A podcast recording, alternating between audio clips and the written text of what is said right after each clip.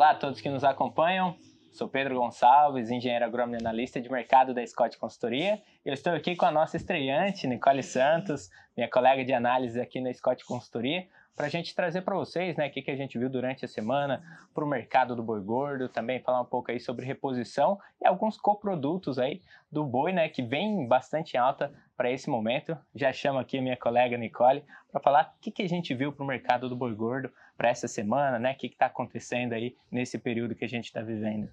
Bom, então, Pedro, o mercado do boi gordo durante essa semana teve uma movimentação de alta na quarta-feira, mais especificamente, e para o boi comum e para a novilha. Então, o boi comum ele está sendo negociado agora a 250 reais por arroba, enquanto o boi China está sendo negociado por 255 reais por arroba. Então, a gente tem aí um ágio de 5 reais por arroba com relação ao mercado. E a gente tem visto também é que as ofertas elas estão enxugando nesse momento, que é né, uma característica é, do período que a gente está vivendo, que é um período de seca. Exatamente, né? Falando questão aí dessa oferta, por que que acontece isso? Né? É o momento que a gente está entrando, né? O inverno, então a disponibilidade hídrica para pastagem, que é a principal forma de produção aí da bovinocultura aqui no nosso país, acaba sendo afetada, né? E afeta aí a terminação dos bovinos que são produzidos a pasto.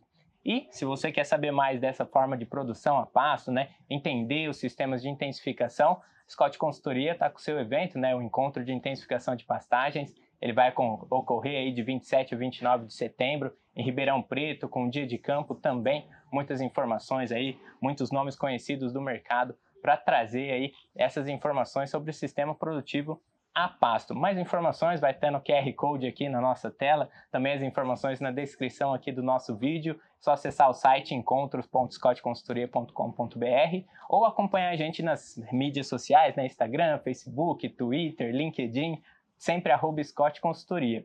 E falando um pouco aí sobre esse mercado do boi gordo, né? A gente está vendo esse ágio de cinco reais aí do boi no mercado interno para o boi China. A gente ficou um período trabalhando sem esse ágio, né? Os dois aí praticamente no mesmo patamar. O que, que tem acontecido agora? A gente está com as exportações voltando né, a aquecer de verdade. Entrando no segundo semestre, o consumo da China costuma voltar bem, né? vem sempre melhor no segundo semestre. E a gente já está aí com o segundo melhor semestre em questão de exportação de, de carne bovina in natura. Foi o melhor semestre para todas as carnes aí, considerando suínos, aves e a carne bovina, chegando aí 3,9 milhões de toneladas exportadas. Para carne bovina aí, o primeiro semestre sendo 4,9% uh, menor né, do que foi no, no, período, no mesmo período do ano passado, mas isso também porque a gente teve aquele mês complicado ali com as exportações para a China por causa da confirmação do caso de EEB né, no, no estado do Pará, que acabou fazendo com que a gente tivesse o um embargo né, nas nossas exportações. E aí, pegando sobre a outra parte da cadeia, né, mercado de reposição, o que, que a gente tem para falar desse mercado, que veio um período bastante estagnado, né? Como Sim. que está seguindo agora?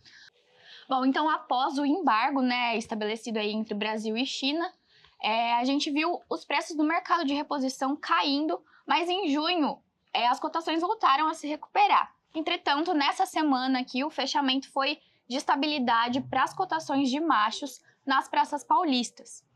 E isso é por conta também das negociações que elas estão um pouco frias, especificamente para o mercado de reposição em São Paulo.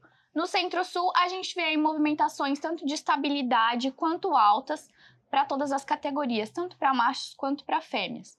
Mas elas variam de região para região. Bom.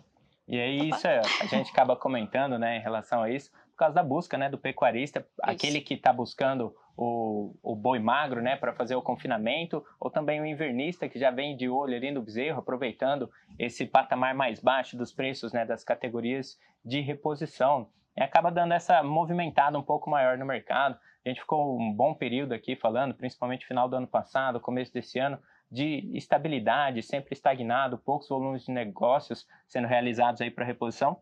E agora começa a dar uma movimentada, nada assim estrondoso, não, né? Não, é não é uma recuperação do preço assim que, nossa, voltou nos mesmos patamares dois anos atrás. Não, ainda está aquela situação, preço aí de reposição bastante baixo, né? Relação de troca aí para quem é pecuarista acaba sendo bastante positiva, para quem está investindo Sim. no confinamento é muito bom. E agora é, pensando aí para fechar toda essa cadeia, né? Falando aí de alguns coprodutos, couro e sebo, o que, que a gente tem para trazer, Nicole?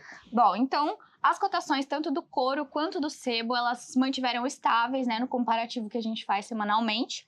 E o sebo está sendo negociado a R$ 3,80, R$ 3,80 por quilo, apesar das volatilidades que têm ocorrido nas cotações internacionais do mercado de soja, com ênfase aí para os Estados Unidos, que vem passando por um período de seca, e essa seca está afetando as lavouras. Mas a gente vê, a gente né, segue aí numa instabilidade com relação ao que vai acontecer. Exato. E a gente está esperando para ver se as condições climáticas lá nos Estados Unidos elas vão melhorar ou não. E isso tem, vai influenciar no preço do sebo, né? E dos, dos, é, dos produtos concorrentes com os coprodutos do mercado da soja.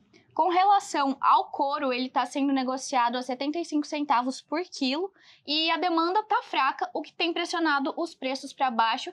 E essa deve ser a movimentação que a gente vai ver aí para as próximas semanas. Então, de mais baixa ou estabilidade para os preços do couro. Exatamente. A gente está vivendo né, um, uma incerteza quanto à produção dos Estados Unidos, né? As questões aí do, do clima, né, voltados para o clima, principalmente as regiões ali mais para o Texas, mais região mais central dos Estados Unidos, sofrendo um pouco aí com a seca, a se confirmar, né, dependendo aí se realmente essa seca vai afetar a produtividade ou não, possivelmente sim, e é uma condição climática que vem garantindo aí para o Brasil as produtividades recordes, né, que estamos vendo, vindo a seca no momento da colheita, que é o ideal, né, mantendo, garantindo ali a qualidade de produção e as chuvas vieram em momentos bons. Então o Brasil aí está bastante seguro, né, em relação ao Sim. clima e os Estados Unidos tendo esses problemas aí a se confirmar. Então, cenário de incerteza na produção norte-americana aí dos grãos, né? Para finalizar aqui, falar um pouquinho do Confina Brasil, né, chamar o pessoal aqui para conferir. Pessoal, a nossa equipe do Confina Brasil já passou pelas propriedades aqui de São Paulo, Paraná, Minas Gerais e eles estão agora em Goiás, finalizando aí a primeira rota. E a segunda rota, né, que vai começar aí no dia 17, eles vão começar por Mato Grosso do Sul até o Mato Grosso, encontrando aí todos os confinamentos, né, grandes confinamentos de parceiros aqui da Scott Consultoria, que já foram visitados e novos que serão visitados ah, pela primeira vez pelo nosso programa, né, pesquisa peticionária da Scott Consultoria, e que busca aí juntar informações para trazer né, uh, o que tem de melhor na nossa produção e mostrar para o mercado e também para o pecuarista, para ele ter uma ideia do que, que ele pode estar fazendo dentro da propriedade dele, de novas técnicas, né, novas práticas, ou até entender sistemas produtivos das diferentes regiões aqui no nosso Brasil. Então não deixa de conferir aí no nosso site, confinabrasil.com, ou até mesmo nas redes sociais, né, Instagram, Twitter, LinkedIn, tanto da Scott Consultoria, arroba Scott Consultoria, quanto do próprio Confina Brasil, arroba Confina Brasil. Bom, pessoal, o que a gente tinha para trazer hoje era isso, né, Nicole? Isso. Muito obrigado a todos, bons negócios, um forte abraço e até a próxima. Obrigada, até o próximo vídeo.